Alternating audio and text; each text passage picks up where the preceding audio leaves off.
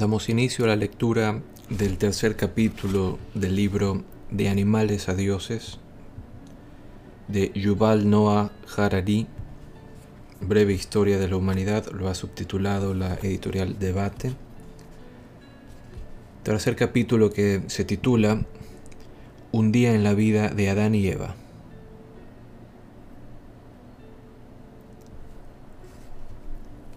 Para comprender nuestra naturaleza, historia y psicología, hemos de penetrar en la cabeza de nuestros antepasados cazadores-recolectores. Durante casi la totalidad de la historia de nuestra especie, los sapiens vivieron como recolectores de alimento. Los últimos 200 años, durante los cuales un número cada vez mayor de sapiens ha obtenido su pan de cada día como trabajadores urbanos y oficinistas, y los 10.000 años precedentes, durante los cuales la mayoría de los sapiens vivieron como agricultores y ganaderos, son como un parpadeo comparados con las decenas de miles de años durante los cuales nuestros antepasados cazaron y recolectaron. El campo floreciente de la psicología evolutiva argumenta que muchas de nuestras características sociales y psicológicas actuales se modelaron durante esta larga era preagrícola. Incluso en la actualidad, afirman los expertos de este campo, nuestro cerebro y nuestra mente están adaptados a una vida de caza y recolección. Nuestros hábitos alimentarios, nuestros conflictos y nuestra sexualidad son resultado de la manera en que nuestra mente cazadora-recolectora interactúa con nuestro ambiente post-industrial actual, con sus megaciudades, aviones, teléfonos y ordenadores. Este ambiente nos proporciona más recursos materiales y una vida más larga de los que gozó cualquier generación anterior, pero a veces hace que nos sintamos alienados deprimidos y presionados. Para comprender el por qué, aducen los psicólogos evolutivos, necesitamos ahondar en el mundo de los cazadores-recolectores que nos modeló, el mundo que, en el subconsciente, todavía habitamos. ¿Por qué razón, si no la gente se atiborra de comida con un elevado contenido calórico, que no le hace ningún bien al cuerpo?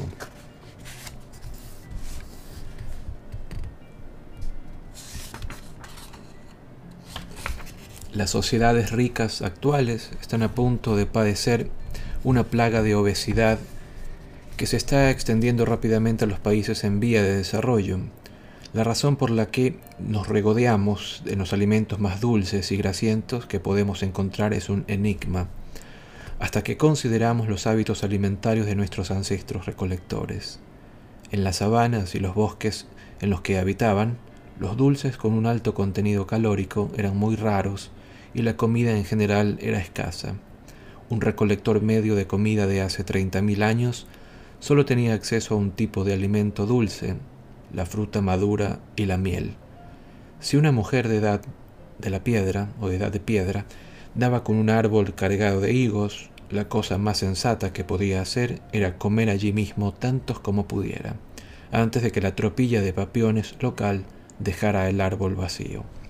El instinto del de hartarnos, ese instinto de hartarnos de comida de alto contenido calórico, está profundamente arraigado en nuestros genes. En la actualidad, a pesar de que vivimos en apartamentos de edificios de muchos pisos y con frigoríficos atestados de comida, nuestro ADN piensa todavía que estamos en la sabana. Esto es lo que nos hace tragarnos una copa grande de helado Ben Jerry cuando encontramos una en el congelador y la acompañamos con una Coca-Cola gigante. Esta teoría del gen dragón está ampliamente aceptada. Otras teorías son mucho más discutidas. Por ejemplo, algunos psicólogos evolutivos aducen que las antiguas bandas de humanos que buscaban comida no estaban compuestas de familias nucleares centradas en parejas monógamas.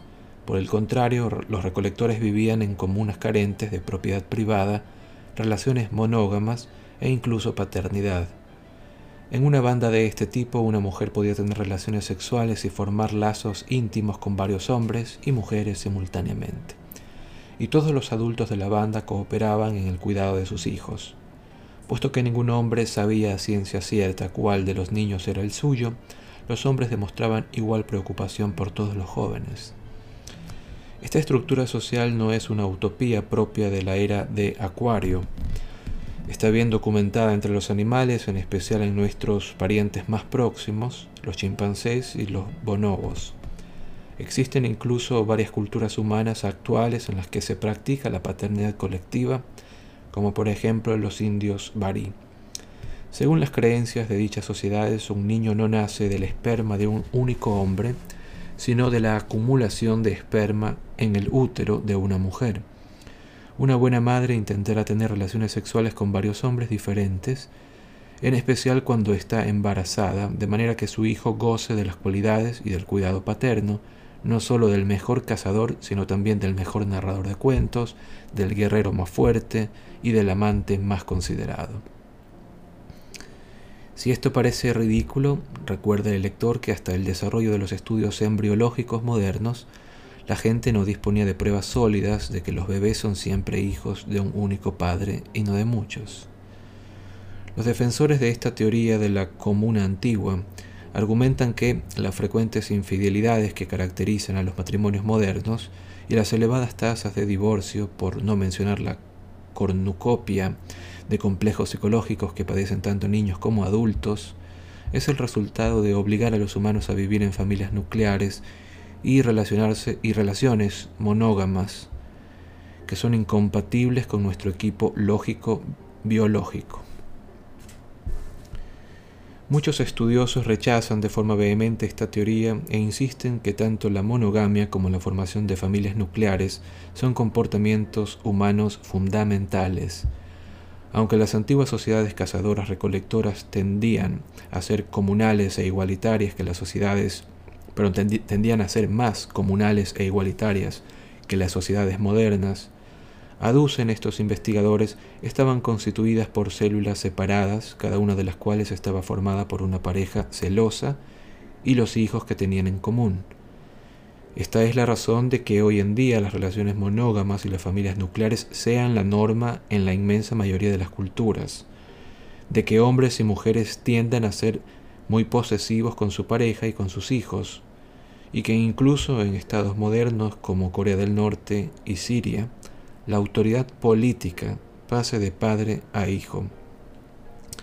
Con el fin de resolver esta controversia y de entender nuestra sexualidad, nuestra sociedad, nuestra política, necesitamos conocer algo acerca de las condiciones de vida de nuestros antepasados, para examinar de qué manera vivieron los sapiens entre la revolución cognitiva de hace 70.000 años y el inicio de la revolución agrícola hace unos 12.000 años. Lamentablemente existen muy pocas certezas en lo que a la vida de nuestros antepasados se refiere. El debate entre las escuelas de la comuna antigua y de la monogamia eterna se basa en pruebas endebles. Sin duda, carecemos de documentos escritos de la época de nuestros ancestros y las pruebas arqueológicas consisten principalmente en huesos fosilizados y utensilios líticos. Los artefactos hechos con materiales más perecederos, como madera, bambú o cuero, sobreviven solo en, condiciones únicas. La impresión común de que los humanos preagrícolas vivían en una edad de piedra es una idea falsa basada en este sesgo arqueológico. Sería más exacto llamar edad de la madera a la edad de piedra, porque la mayoría de los utensilios utilizados por los antiguos cazadores recolectores estaban hechos de madera. Cualquier reconstrucción de la vida de los antiguos cazadores recolectores a partir de los artefactos que han sobrevivido es muy problemática. Una de las diferencias más notables entre los recolectores antiguos y sus descendientes agrícolas e industriales es que para empezar los cazadores recolectores tenían muy pocos artefactos y estos desempeñaban un papel comparativamente modesto a su vida en su vida. A lo largo de su vida, un individuo medio de una sociedad moderna rica poseerá varios millones de artefactos, desde automóviles y casas hasta pañales, desechables y botellas de leche. Apenas hay una actividad, una creencia o incluso una emoción que no estén mediadas por objetos que hemos inventado nosotros mismos. Nuestros hábitos alimentarios están mediados por una colección apabullante de tales objetos, desde cucharas y vasos hasta laboratorios de ingeniería, genética y enormes barcos que surcan los mares. En el juego utilizamos una plétora de juguetes, desde tarjetas de plástico hasta estadios con 100.000 localidades.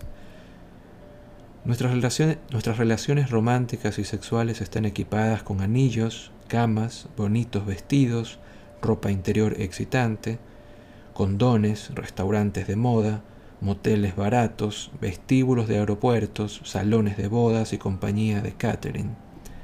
Las religiones aportan lo sagrado a nuestra vida con iglesias góticas, mezquitas musulmanas, ashrams hindúes, rollos de pergamino de la Torá, molinetes de oraciones tibetanos, casullas sacerdotales, cirios, incienso, árboles de Navidad, bolas de pan ácimo, lápidas e iconos.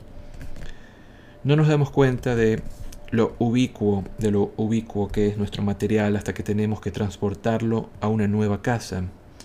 Los cazadores recolectores cambiaban de casa cada mes, cada semana y a veces incluso cada día cargando a la espalda todo lo que tenían. No había compañías de mudanzas, carros, ni siquiera animales de carga para compartir la carga. Por consiguiente, por consiguiente, tenían que ingeniárselas solo con las posesiones más esenciales. Entonces es razonable suponer que la mayor parte de su vida mental, religiosa y emocional se realizaba sin la ayuda de artefactos. Un arqueólogo que trabajara dentro de 100.000 años podría componer una imagen razonable de las creencias y las prácticas de los musulmanes a partir de la miriada de objetos que desenterraría en las ruinas de una mezquita. Sin embargo, nosotros apenas acertamos a comprender las creencias y los rituales de los antiguos cazadores recolectores. Es un dilema muy parecido al que se enfrentaría un futuro historiador si tuviera que ilustrar el mundo social de los adolescentes del siglo XXI únicamente sobre la base de lo que sobreviviera de su correo postal, puesto que no quedarán registros de sus conversaciones telefónicas, correos electrónicos, blogs y mensajes de texto. Así, fiarse de los artefactos sesgará cualquier relato de la vida de los antiguos cazadores recolectores. Una manera de no incurrir en este error es observar las modernas sociedades de cazadores recolectores. Estas se pueden estudiar directa, directamente mediante la observación antropológica. Pero hay buenas razones para ser muy precavido a la hora de extrapolar conclusiones de las sociedades de cazadores-recolectores modernas a las antiguas. En primer lugar, todas las sociedades de cazadores-recolectores que han sobrevivido hasta la época moderna han sido influidas por las sociedades agrícolas e industriales modernas. En consecuencia, es arriesgado suponer que lo que es cierto para ellas también lo fue hace decenas de miles de años. En segundo lugar, las sociedades de cazadores recolectores modernas han sobrevivido principalmente en áreas con condiciones climáticas difíciles y terreno inhóspito, poco apto para la agricultura.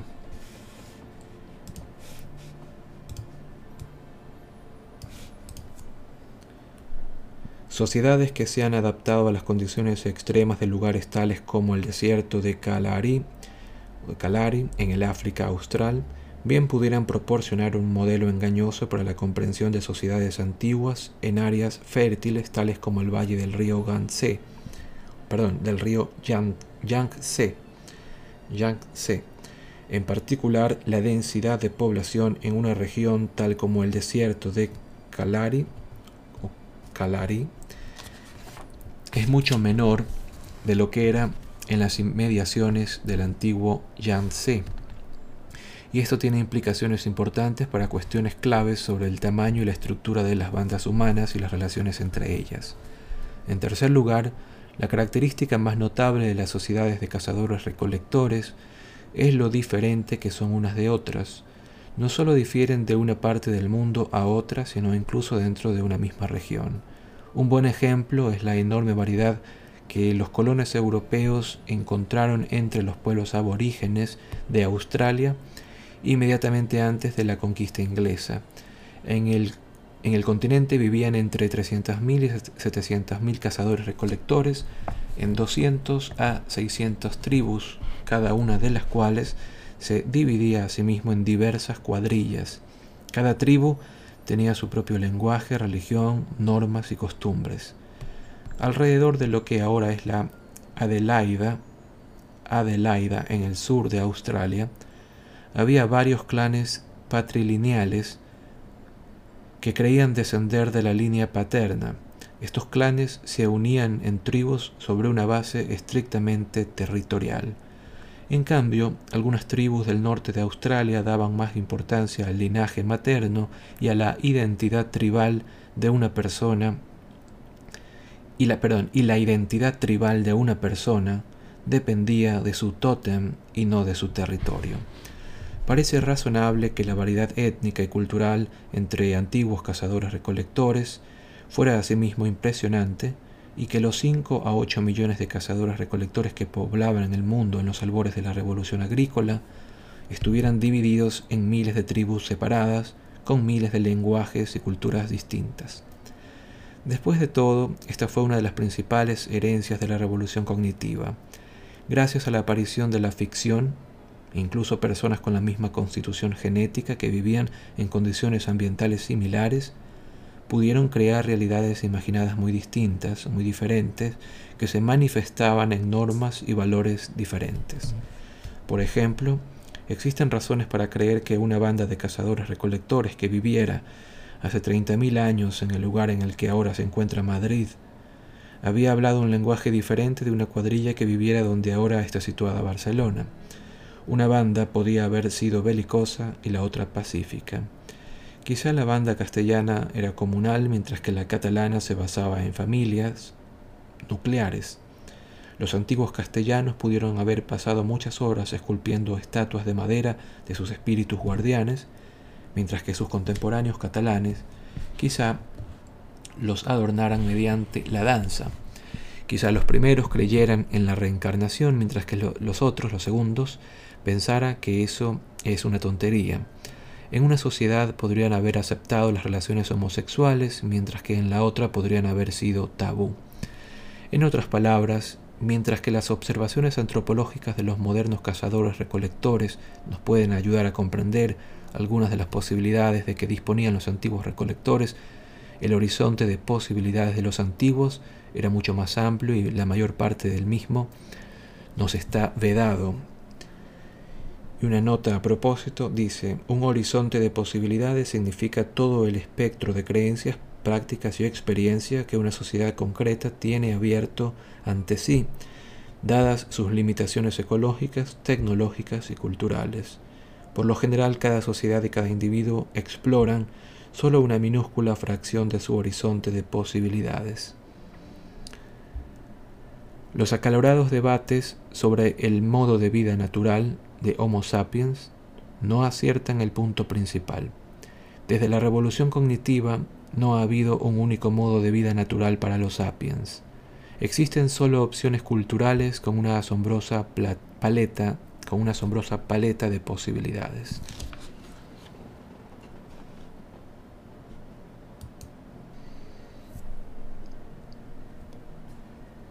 La sociedad opulenta original. ¿Qué generalizaciones podemos hacer, no obstante, acerca de la vida en el mundo preagrícola? Parece seguro decir que la gran mayoría de la gente vivía en pequeñas cuadrillas que sumaban en total varias decenas, o como mucho varios cientos de individuos, y que todos estos individuos eran humanos. Es importante señalar este último punto porque está lejos de ser una obviedad. La mayoría de los miembros de las sociedades agrícolas e industriales son animales domésticos.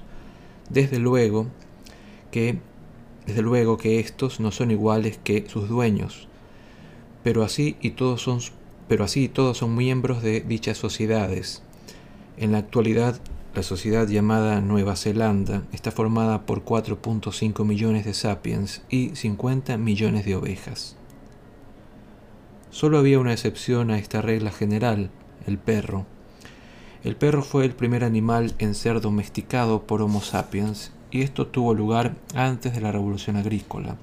Los expertos no se ponen de acuerdo sobre la fecha exacta, pero tenemos pruebas incontrovertibles de perros domesticados de hace unos 15.000 años, si bien pudieron haberse unido a la jauría humana miles de años antes incluso. Los perros eran empleados para cazar y luchar, y como un sistema de alarma contra las bestias salvajes y los intrusos. Le hace ladrones de ganado.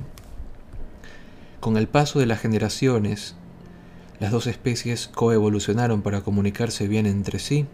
Los perros que estaban más atentos a las necesidades y sentimientos de sus compañeros humanos recibían cuidados y comida adicional y tenían más probabilidades de sobrevivir Simultáneamente los perros aprendieron a manipular a la gente para sus propias necesidades.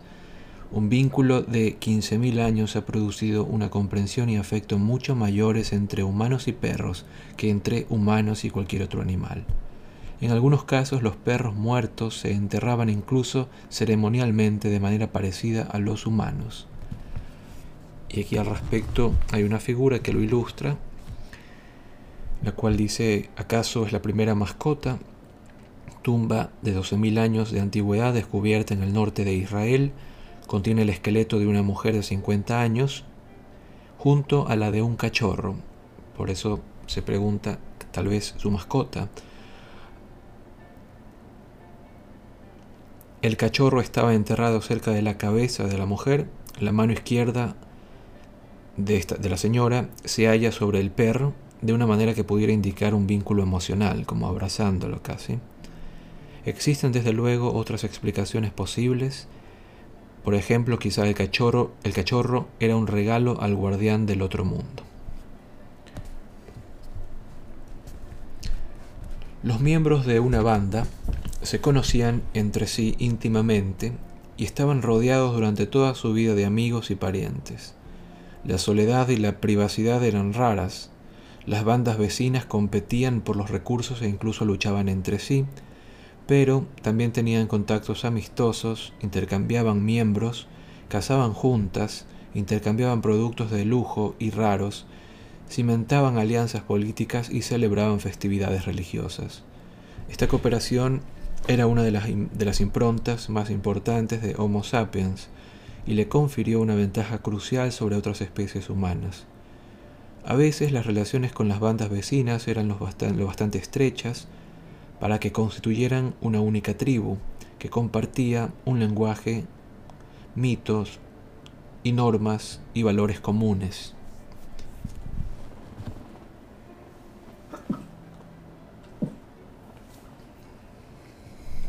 Pero no hemos de sobreestimar la importancia de estas relaciones externas aunque en tiempos de crisis las bandas vecinas se acercaran más unas a otras e incluso si ocasionalmente se reunían para cazar o festejar juntas, todavía pasaban la mayor parte de su tiempo en completo aislamiento e independencia.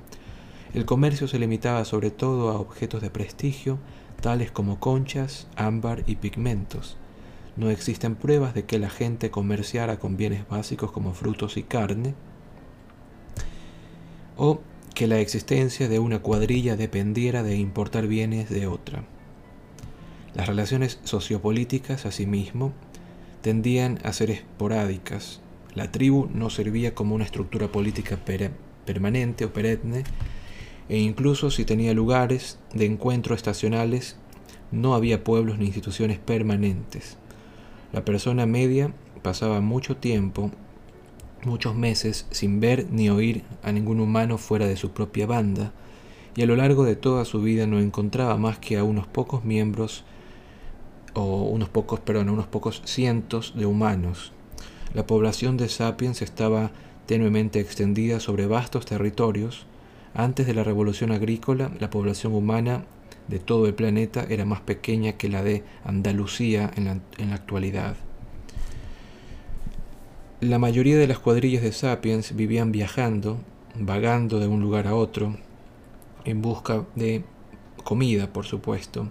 Sus movimientos estaban influidos por las estaciones cambiantes, las migraciones anuales de los animales y los ciclos de crecimiento de las plantas.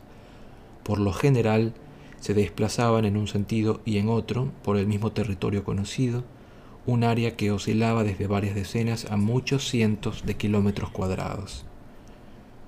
A muchos cientos de kilómetros cuadrados. A veces las bandas salían de su territorio y exploraban nuevas tierras, ya fuera debido a desastres naturales o a conflictos violentos, a presiones demográficas, a presiones demográficas o a la iniciativa de un jefe carismático. Estos desplazamientos eran el motor de la expansión humana por todo el mundo. Si una banda de cazadores recolectores se dividía cada 40 años y su grupo escindido emigraba a un territorio nuevo situado 100 kilómetros al este, la distancia desde África Oriental a la China se habría cubierto en unos 10.000 años. En algunos casos excepcionales, cuando los recursos alimenticios eran particularmente abundantes, las, bandas se establecían en campamentos estacionales e incluso permanentes. Técnicas para secar, ahumar y en zonas áridas, perdón, en zonas árticas, congelar la comida. Técnicas para secar, ahumar y en zonas árticas congelar la comida hicieron también posible permanecer en el mismo lugar por periodos más prolongados y aún más importante a lo largo de mares y ríos que eran ricos en peces, marisco y aves acuáticas, los humanos establecieron aldeas permanentes de pescadores. Los primeros poblados permanentes de la historia, que precedieron con mucho la revolución agrícola, Aldeas de pescadores pudieron aparecer en las costas de, de islas indonesias hace ya unos 45.000 años. Estas pudieron haber sido la base desde, que las, que, desde las que Homo sapiens, desde las que Homo sapiens comprendió su primera aventura transoceánica, es decir, la invasión de Australia, o bien a esto se le llama la invasión de Australia una gran corriente migratoria que se dio desde el continente asiático y africano hasta Australia.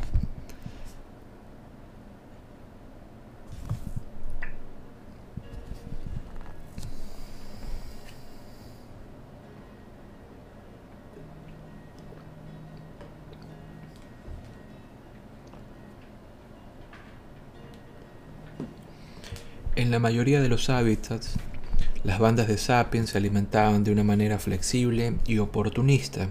Extraían termitas, recogían bayas, excavaban para obtener raíces, acechaban a conejos y cazaban bisontes y mamuts. A pesar de la imagen popular del hombre cazador, la recolección era la principal actividad de los sapiens y les proporcionaba la mayor parte de sus calorías, así como materiales en bruto materiales en bruto como pedernal, madera y bambú. Los sapiens no andaban únicamente en busca de comida y materiales, también buscaban afanosamente conocimiento. Para sobrevivir necesitaban un mapa mental detallado de su territorio. Para maximizar la eficiencia de su búsqueda diaria de comida, precisaban información sobre las pautas de crecimiento de cada planta y las costumbres de cada animal. Necesitaban saber qué alimentos eran nutritivos, cuáles los hacían enfermar y cómo usar otros como cura. Necesitaban saber el progreso de las estaciones y qué señales de aviso precedían una tronada o un periodo de sequía. Estudiaban cada río, cada nogal, cada osera y cada yacimiento de pedernal en sus inmediaciones. Cada individuo tenía que saber cómo hacer un cuchillo de piedra, cómo remendar una capa rota,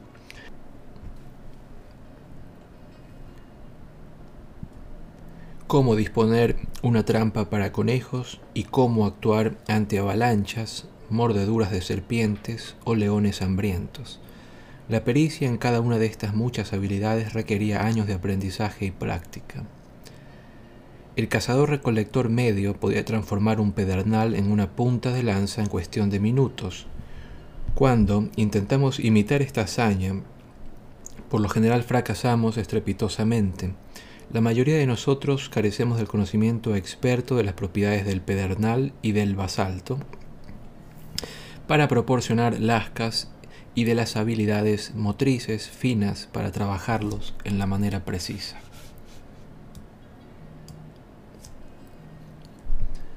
En otras palabras, el cazador-recolector medio tenía un conocimiento más amplio, más profundo y más variado de su entorno inmediato que la mayoría de sus descendientes modernos.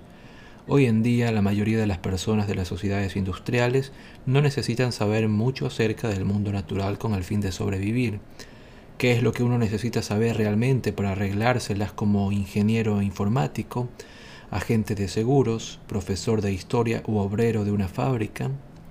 Necesitamos saber mucho acerca de nuestro minúsculo campo de experiencia, pero para la inmensa mayoría de las necesidades de la vida no fiamos ciegamente de la ayuda de otros expertos cuyos propios conocimientos están asimismo limitados a un diminuto campo de pericia. El colectivo humano sabe en la actualidad muchísimas más cosas de las que sabían las antiguas cuadrillas. Pero a nivel individual, personal o particular, los antiguos cazadores recolectores eran las gentes más bien informadas y diestras de la historia.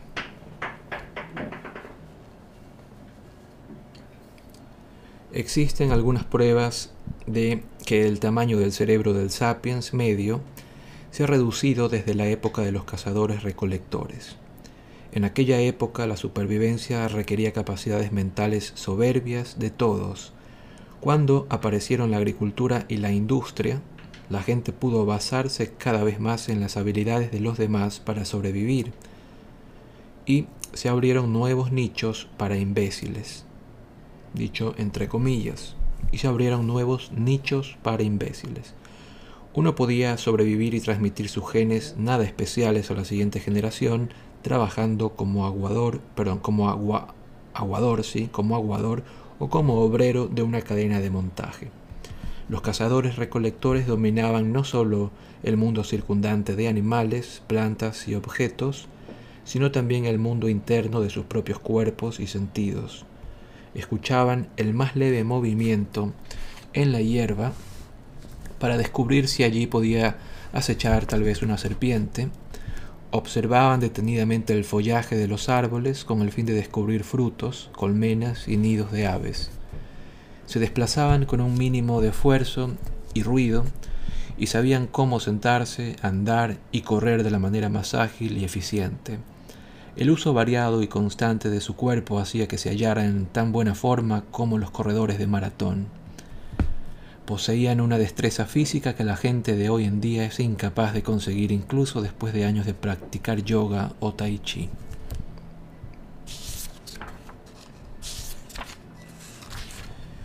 El modo de vida de los cazadores recolectores difería, difería de manera significativa de una región a otra y de una estación a la siguiente. Pero en su conjunto parece que los cazadores recolectores gozaban de un estilo de vida más confortable y remunerador que la mayoría de los campesinos, pastores, jornaleros y oficinistas que le siguieron los pasos. Aunque las personas de las sociedades opulentas actuales trabajaban una media de 40 a 45 horas semanales, y las personas del mundo en vías de desarrollo trabajan 60 e incluso 80 horas por semana, los cazadores recolectores que viven hoy en día en el más inhóspito de los hábitats, como el desierto de Kalari, trabajan por término medio solo 35-45 horas por semana. Cazan solo un día de cada tres y recolectar les ocupa solo 3 a 6 horas diarias. En épocas normales esto es suficiente para alimentar a la cuadrilla. Bien pudiera ser que los cazadores recolectores antiguos que vivían en zonas más fértiles que el Calarí invirtieran todavía menos tiempo para obtener alimento y material en bruto. Además de esto, los cazadores recolectores gozaban de una carga más liviana de tareas domésticas.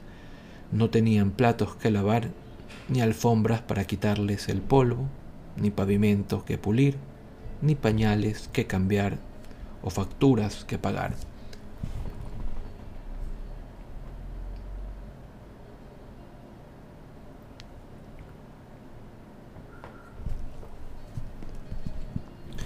La economía de los cazadores recolectores proporcionaba a la mayoría de la gente una vida más interesante que la que la agricultura da o la industria da. En la actualidad, una obrera china de una fábrica se va se va de casa alrededor de las 7 de la mañana, recorre las calles contaminadas hasta llegar a un taller cuyas condiciones de trabajo son infames, y allí hace funcionar la misma máquina de la misma manera un día y otro durante diez largas y tediosas horas. Después vuelve a casa hacia las 7 de la tarde y se pone a lavar los platos y hacer la colada. Hace 30.000 años los cazadores recolectores chinos podían abandonar el campamento, pongamos por caso a las 8 de la mañana, vagaban por los bosques y prados cercanos recolectando setas, extrayendo del suelo raíces comestibles, capturando ranas y ocasionalmente huyendo de tigres. A primera hora de la tarde estaban de vuelta en el campamento para comer. Esto les dejaba mucho tiempo para chismorrear, contar relatos, jugar con los niños y simplemente holgazanear. Desde luego, a veces los tigres los alcanzaban o una serpiente les mordía, pero por otra parte no tenían que habérselas con, con los accidentes de automóvil ni con la contaminación industrial. En muchos lugares y la mayor parte de las veces la caza y la recolección proporcionaban una nutrición ideal. Esto no debería sorprendernos ya que esta ha sido la dieta humana durante cientos de miles de años y el cuerpo humano estaba bien adaptado a ella. Las pruebas procedentes de esqueletos fosilizados indican que los antiguos cazadores recolectores tenían menos probabilidades de padecer hambre o desnutrición y eran generalmente más altos y sanos que sus descendientes campesinos. La esperanza de vida media era aparentemente de 30 o 40 años, pero esto se debía en gran medida a la elevada incidencia de la mortalidad infantil. Los niños que conseguían sobrepasar los peligrosos primeros años tenían buenas probabilidades de alcanzar los, los 60, los 60 años de edad y algunos llegaban incluso a los 80 y más. Entre los cazadores recolectores actuales, las mujeres de 40 y 50, perdón, las mujeres de 45 años de edad pueden esperar vivir otros 20 años y alrededor del 5 al 8% de la población tiene más de 60 años. El secreto del éxito de los cazadores recolectores que los protegió de las hambrunas y la malnutrición fue su dieta variada. Los agricultores tienden a comer una dieta muy limitada y desequilibrada. Especialmente en la época premoderna, la mayoría de las calorías que alimentaban una población agrícola provenían de una sola planta de cultivo como el trigo, las patatas o el arroz, que carece de, algunos, eh, de algunas de las vitaminas, minerales y otros materiales nutritivos que los humanos necesitan. La campesina media en la China tradicional comía arroz en el desayuno, arroz en el almuerzo y arroz en la cena. Si tenía suerte podía esperar comer lo mismo al día siguiente. En cambio, los antiguos cazadores, cazadores recolectores, comían regularmente decenas de alimentos diferentes. La tatarabuela cazadora recolectora de la campesina pudo haber comido bayas y setas en el desayuno, frutos, caracoles y tortuga en el almuerzo, y carne de conejo con cebollas silvestres en la cena. El menú del día siguiente podía ser completamente distinto. Esta variedad aseguraba que los antiguos cazadores recolectores recibían todos los nutrientes necesarios.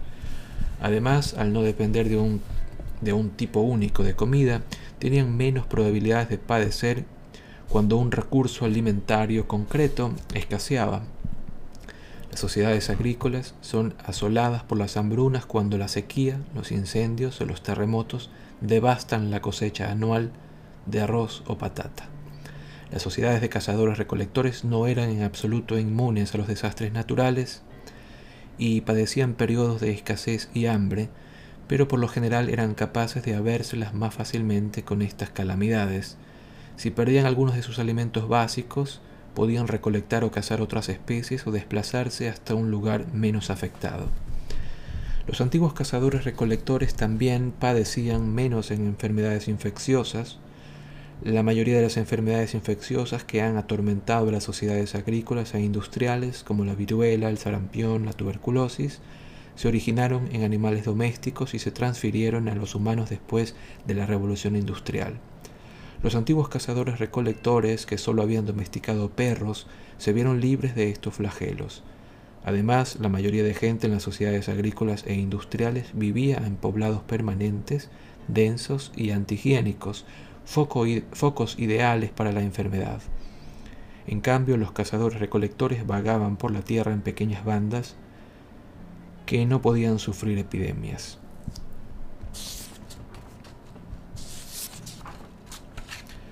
La dieta saludable y variada, la semana laboral relativamente corta y la rareza de las enfermedades infecciosas han llevado a muchos expertos a definir las sociedades de cazadores recolectores preagrícolas como las sociedades opulentas originales. Sin embargo, sería una equivocación idealizar la vida de los antiguos humanos. Aunque vivían una vida mejor que la mayoría de la gente de las sociedades agrícolas e industriales, su mundo no podía ser igual o igualmente duro e implacable. Perdón, su mundo podría o podía ser igualmente duro e implacable.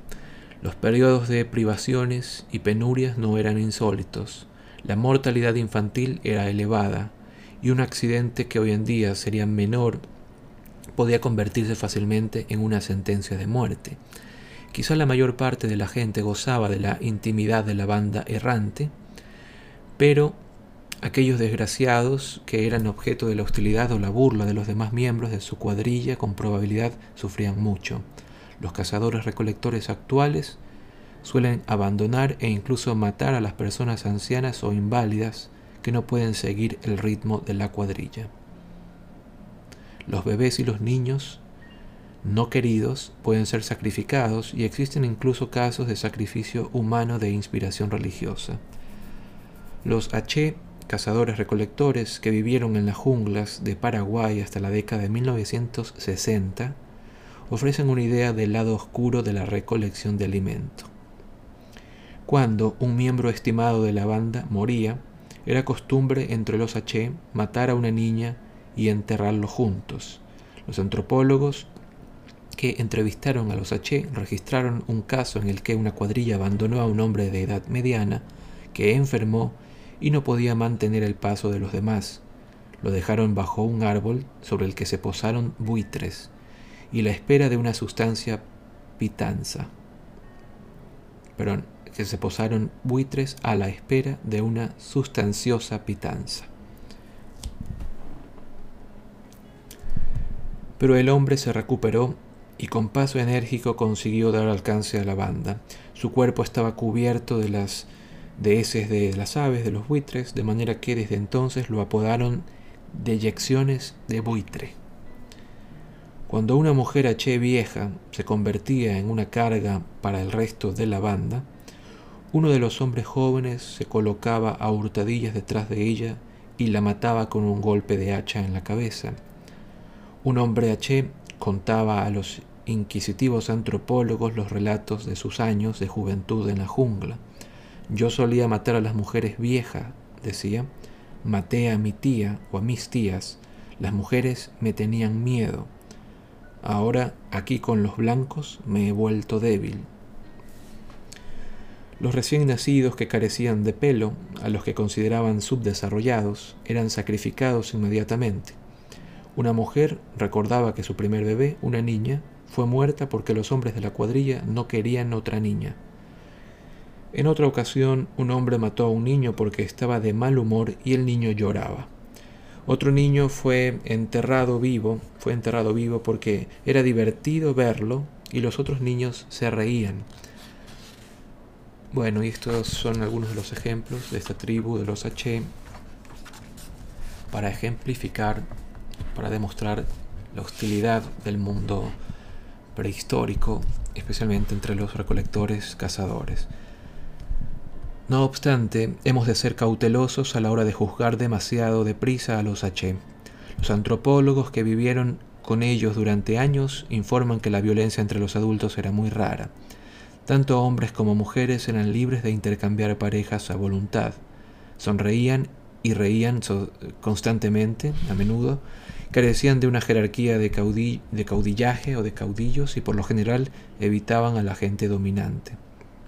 Eran muy generosos con sus pocas posesiones y no estaban obsesionados con el éxito o las riquezas. Las cosas que más valoraban en la vida eran las buenas interacciones sociales y las buenas amistades. Consideraban el matar a niños, a personas enfermas y a los ancianos de la misma manera que hoy en día muchas personas consideran el aborto y la eutanasia. Hay que señalar asimismo que los H fueron cazados y muertos sin piedad por granjeros paraguayos. La necesidad de eludir a sus enemigos hizo probablemente que los H adoptaran una actitud excepcionalmente dura hacia cualquiera que pudiera convertirse en un impedimento para la banda. Lo cierto es que la sociedad H, como toda sociedad humana, era muy compleja. Hemos de guardarnos de demonizarla o idealizarla sobre la base de un conocimiento superficial. Los H no eran ángeles ni demonios, eran humanos. Y también lo eran los antiguos cazadores recolectores.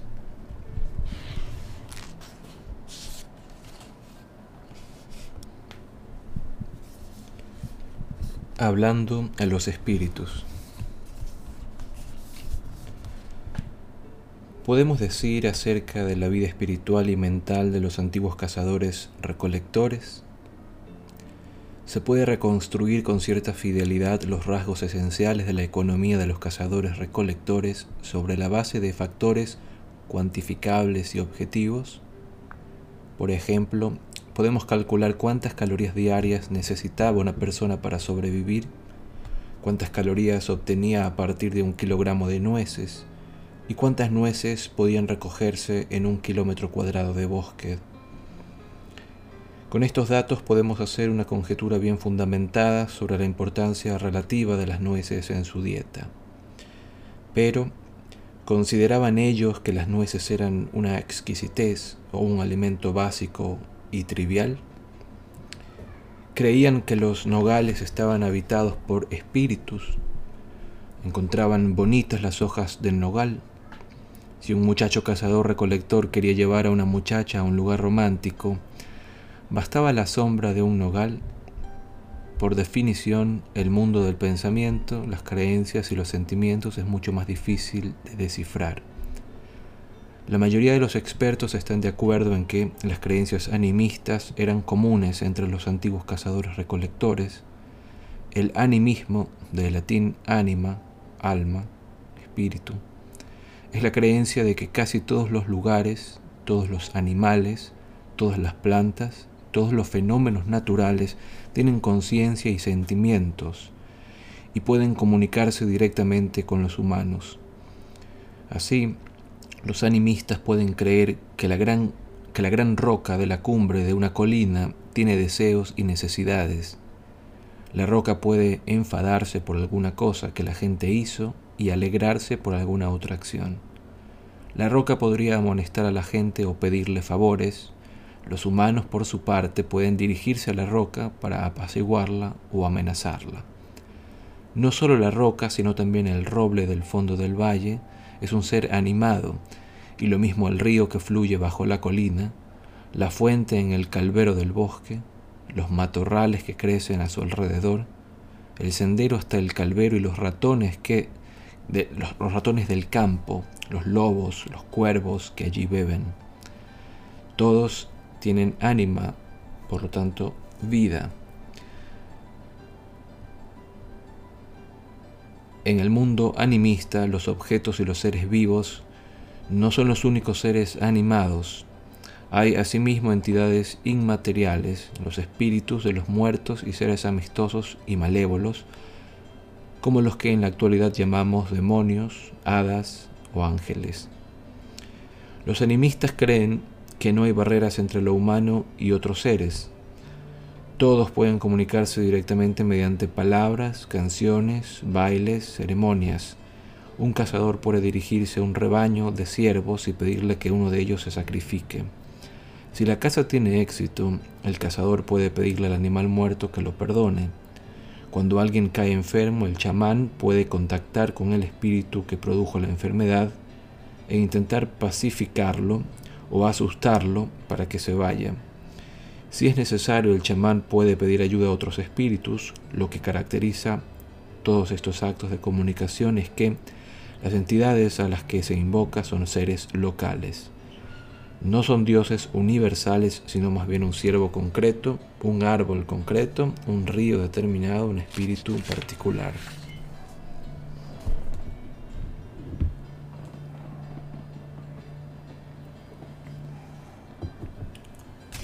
De la misma manera que no hay barreras entre lo humano y otros seres, otros seres, otros seres vivos, tampoco hay una jerarquía estricta. Las entidades no humanas no existen simplemente para satisfacer las necesidades de los hombres, ni tampoco son dioses todopoderosos que gobiernan el mundo a su, a su, antojo. El mundo no gira alrededor de los humanos ni alrededor de ningún otro grupo concreto de seres.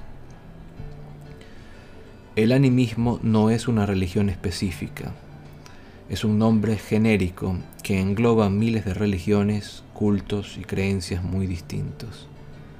Lo que hace que todos ellos sean animistas es este enfoque común con respecto al mundo y al lugar del hombre en él. Decir que los antiguos cazadores recolectores eran probablemente animistas es como decir que los agricultores premodernos eran principalmente teístas. El teísmo del griego teos o Dios es la idea de que el orden universal se basa en una relación jerárquica entre los humanos y un pequeño grupo de entidades etéreas llamadas dioses. Es ciertamente verdad, es ciertamente verdad, decir que los, los agriculturistas o agriculturalistas, perdón, agriculturalistas premodernos tendían a ser teístas, pero esto no nos dice mucho acerca de los detalles.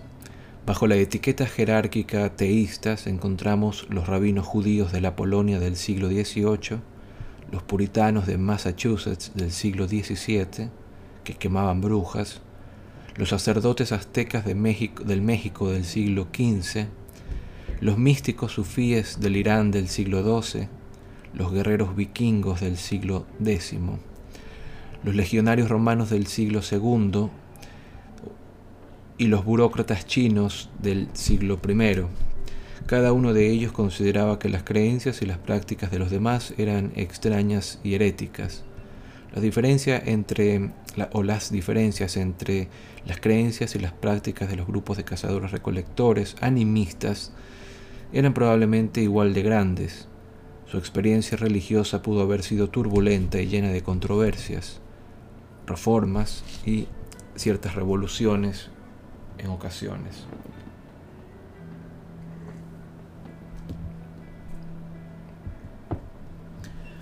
Pero lo máximo que podemos afirmar son prácticamente estas generalizaciones cautelosas.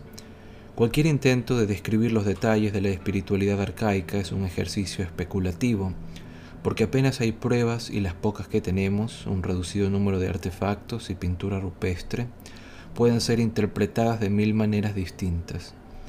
Las teorías de los expertos que afirman saber qué es lo que sentían los cazadores recolectores arrojan más luz sobre los prejuicios de sus autores que sobre las religiones de la edad de piedra. Véanse la figura 7 y 8. Trata de una, de una pintura de la cueva de Lascaux hace entre 15.000 y 20.000 años. ¿Qué es lo que vemos exactamente y cuál es el significado de la pintura? Dice justo debajo de la imagen. Y se responde, hay quien dice que representa a un hombre con la cabeza de un pájaro y un pene erecto, que es abatido por un bisonte. Bajo el hombre hay otro pájaro que podría simbolizar su alma, liberada del cuerpo en el momento de su muerte.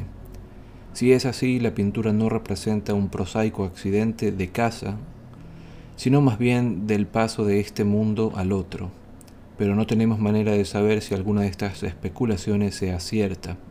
Es un test de Rorschach que revela mucho acerca de las preconcepciones de los eruditos modernos y poco acerca de las creencias de los antiguos cazadores.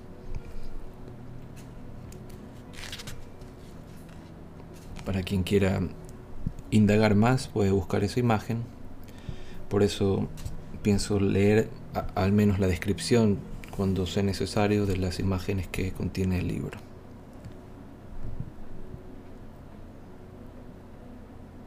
En lugar de erigir montañas de teorías sobre una topera de reliquias de tumbas, pinturas rupestres y estatuillas de hueso, es mejor ser franco y admitir que solo tenemos unas ideas muy vagas acerca de las religiones de los antiguos cazadores recolectores. Suponemos que eran animistas, pero este dato no es muy informativo, que digamos. No sabemos a qué, espíritus rezaban, qué festividades celebraban o qué tabúes observaban. Y lo más importante, no sabemos qué relatos contaban. Esto constituye una de las mayores lagunas en nuestra comprensión de la historia humana. Hay otra imagen, la de unos cazadores recolectores que habrían hecho eh, impresiones de manos hace unos 9.000 años en la cueva llamada así de las manos en Argentina. Esta es muy conocida, esta imagen. Se trata de una decena o más de manos humanas Parece como si estas manos, desaparecidas ya hace mucho tiempo, se extendieran hacia nosotros desde el interior de la roca. Esta es una de las reliquias más emotivas del mundo de los antiguos cazadores, pero nadie sabe qué significa en realidad. Repito, es una imagen de hace 9.000 años hallada en la cueva de las manos en Argentina. El mundo sociopolítico de los cazadores recolectores es otra área de la que no sabemos apenas nada. Tal como se ha explicado anteriormente, los expertos ni siquiera pueden ponerse de acuerdo en los aspectos básicos como la existencia de la propiedad privada, las familias nucleares y las relaciones monógamas. Es probable que las diversas bandas tuvieran estructuras diferentes. Algunas pudieron haber sido tan jerárquicas, tensas y violentas como el más avieso de los grupos de chimpancés, mientras que otras eran tan relajadas, pacíficas y lascivas como un grupo de bonobos. En Sungir, Rusia, los arqueólogos descubrieron en 1955 un cementerio perteneciente a una cultura de cazadores de mamuts de hace 30.000 años. En una tumba encontraron el esqueleto de un hombre de 50 años cubierto con ristras de cuentas de marfil de mamut, que en total contenían unas 3.000 cuentas. En la cabeza del hombre había un sombrero decorado con dientes de zorro y en sus muñecas 25 brazaletes de marfil. Otras tumbas de la misma localidad contenían mucho, muchos menos bienes o pertenencias. Los expertos dedujeron que los cazadores de mamuts de Sungir o Sungir en Rusia vivían en una sociedad jerárquica y que el hombre muerto era quizá el cabecilla de una banda o de toda una tribu que constaba de varias bandas. Es imposible, perdón, perdón, es improbable, es improbable que unas pocas decenas de miembros de una única banda pudieran haber producido por sí mismo tantas riquezas como había en aquella tumba.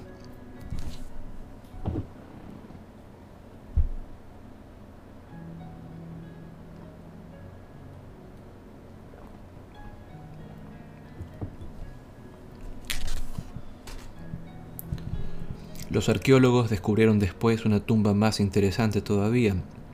Contenía dos esqueletos enterrados uno frente al otro.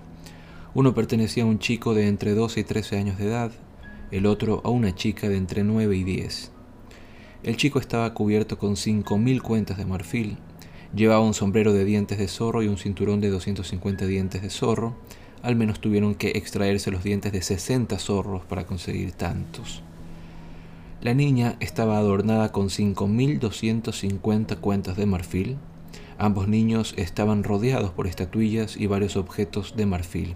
Un artesano o artesana diestro probablemente necesitara unos 45 minutos para preparar una sola cuenta de marfil. En otras palabras, preparar las 10.000 cuentas de marfil que cubrían a los dos niños, por no mencionar los demás objetos, requirió unas 7.500 horas de trabajo delicado mucho más de tres años de trabajo por parte de un artesano experimentado. Es muy poco probable que a esta edad tan temprana los niños de Sungir se hubieran distinguido como líderes o cazadores de mamuts. Solo las creencias culturales pueden explicar por qué recibieron un entierro tan extravagante.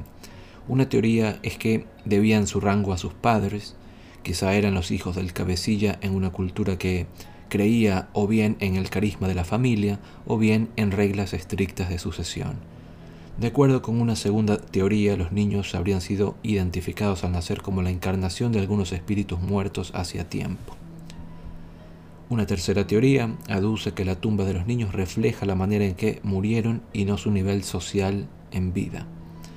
Fueron sacrificados ritualmente quizá como parte de los ritos de enterramiento del cabecilla, y después enterrados con pompa y circunstancia. Sea cual sea la respuesta correcta, los niños de Sungir son una de las mejores pruebas de que hace 30.000 años los sapiens podían inventar códigos sociopolíticos que iban mucho más allá de los dictados de nuestro ADN y de las pautas de comportamiento por otras especies humanas y animales. Paz o guerra. Finalmente está la peliaguda cuestión del papel de la guerra en las sociedades de cazadores-recolectores. Algunos eruditos imaginan que las sociedades antiguas de cazadores-recolectores eran paraísos pacíficos y aducen que la guerra y la violencia comenzaron solo con la revolución agrícola, cuando la gente empezó a acumular propiedad privada. Otros especialistas sostienen que el mundo de los antiguos cazadores-recolectores era excepcionalmente cruel y violento. Ambas escuelas de pensamiento son castillos en el aire, conectados al suelo por delgados cordeles de escasos restos arqueológicos y observaciones antropológicas de los cazadores-recolectores actuales. Las pruebas antropológicas son intrigantes pero muy problemáticas, en la actualidad los cazadores recolectores viven en áreas inhóspitas como el Ártico y el Kalari, en las que la densidad de población es muy baja y las oportunidades para luchar contra otras gentes es limitada.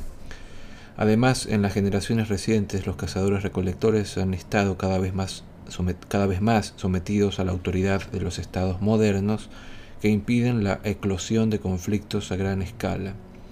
Los investigadores europeos han tenido solo dos oportunidades de observar poblaciones grandes y relativamente densas de cazadores-recolectores independientes en Norteamérica noroccidental en el siglo XIX y en el norte de Australia durante el siglo XIX y principios del XX. Tanto las culturas amerindias como las aborígenes australianas dieron pruebas de conflictos armados frecuentes. Sin embargo, es discutible si ello presentaba una si ello presentaba o representaba una condición intemporal o el impacto del imperialismo europeo. Los hallazgos arqueológicos son a la vez escasos y opacos. ¿Qué pistas reveladoras podrían quedar de cualquier guerra que hubiera tenido lugar hace decenas de miles de años? En aquel entonces no había fortificaciones ni muros, no había cascos de artillería ni espadas o escudos. Una antigua punta de lanza pudo haber sido usada en la guerra, pero también en la caza. Los huesos humanos fosilizados no son menos difíciles de interpretar. Una, una, fractura podría indicar una herida de guerra o un accidente, y tampoco la ausencia de fracturas y cortes en un esqueleto antiguo es una prueba concluyente de que la persona a la que pertenecía el esqueleto no muriera de una muerte violenta. La muerte puede ser causada por traumatismos en los tejidos blandos que no dejan marcas en el hueso. Y aún más importante, durante las guerras preindustriales, más del 90% de los muertos lo fueron por hambre, frío, enfermedades y no por armas. Imagine el lector que hace 30.000 años una tribu derrotara a su vecina y la expulsara de tierras de forragio de codiciadas, de codiciadas. En la batalla decisiva murieron 10 miembros de la tribu derrotada. Al año siguiente otros 100 miembros de la tribu vencida murieron de frío, hambre y enfermedad los arqueólogos que hallaran estos 110 esqueletos podrían llegar fácilmente a la conclusión de que la mayoría fueron víctimas de algún desastre natural, de que otro modo podría decir que todos fueron víctimas de una guerra despiadada. Debidamente advertidos podemos considerar ahora los hallazgos arqueológicos. En Portugal se hizo un estudio de 400 esqueletos del periodo inmediatamente anterior a la revolución agrícola. Solo dos esqueletos mostraban marcas claras de violencia. Un estudio similar de 400 esqueletos del mismo periodo en Israel, única resquebrajadura en un único cráneo que podría atribuirse a la violencia humana. Un tercer estudio de otros 400 esqueletos de varias localidades preagrícolas en el valle del Danubio encontró pruebas de violencia en 18 esqueletos. 18 de un total de 400 puede no parecer mucho, pero en realidad es un porcentaje muy alto. Si los 18 murieron en realidad de forma violenta, esto significa que alrededor del 4,5% de las muertes en el antiguo valle del Danubio fueron causadas por la violencia humana. En la actualidad la media global es solo de 1,5% considerando la suma de las causas por la guerra y el crimen. Durante el siglo XX solo el 5% de las muertes humanas resultaron por la violencia humana. Y eso en un siglo que vio las guerras más sangrientas y los genocidios más masivos. Si esta revelación se puede extrapolar, el antiguo valle del Danubio fue tan violento como el siglo XX una nota a pie de página, podría aducirse que no todos los 18 danubianos murieron realmente por las marcas de violencia que pueden verse en sus restos. Algunos solo resultaron heridos. Sin embargo, es probable que esto esté compensado por las muertes debidas y traumatismos en los tejidos blandos y a las privaciones invisibles que acompañan a la guerra. Los deprimentes hallazgos del Valle del Danubio están respaldados por una serie de descubrimientos igualmente deprimentes en otras regiones. En Jebel Saaba, en Sudán, se descubrió un cementerio de hace 12.000 años aproximadamente que contenía 59 esqueletos. Se encontraron puntas de flecha y de lanza incrustadas en los huesos o situadas cerca de ellos en 24 esqueletos un 40% del total. El esqueleto de una mujer revelaba 12 heridas. En la cueva de Ofnet, en Baviera, los arqueólogos descubrieron los restos de 38 cazadores recolectores, principalmente mujeres y niños, que habían sido arrojados en dos pozos de enterramiento. La mitad de los esqueletos, incluidos los niños y bebés, presentaban claras señales de heridas por armas humanas, como garrotes y cuchillos. Los pocos esqueletos pertenecientes a varones maduros presentaban las peores marcas de violencia. Con toda probabilidad, una cuadrilla al completo de cazadores recolectores fue masacrada en Ofnet. ¿Qué representa mejor el mundo de los antiguos cazadores recolectores, los esqueletos pacíficos de Israel y Portugal, o los mataderos de Hebel, Saaba y Ofnet? La respuesta es ninguno de ellos de la misma manera que los cazadores recolectores exhibían una amplia gama de religiones y estructuras sociales, probablemente también demostraban una variedad de tasas de violencia. Mientras que algunas áreas y algunos periodos de tiempo pudieron haber gozado de paz y tranquilidad, otros estuvieron marcados por conflictos brutales.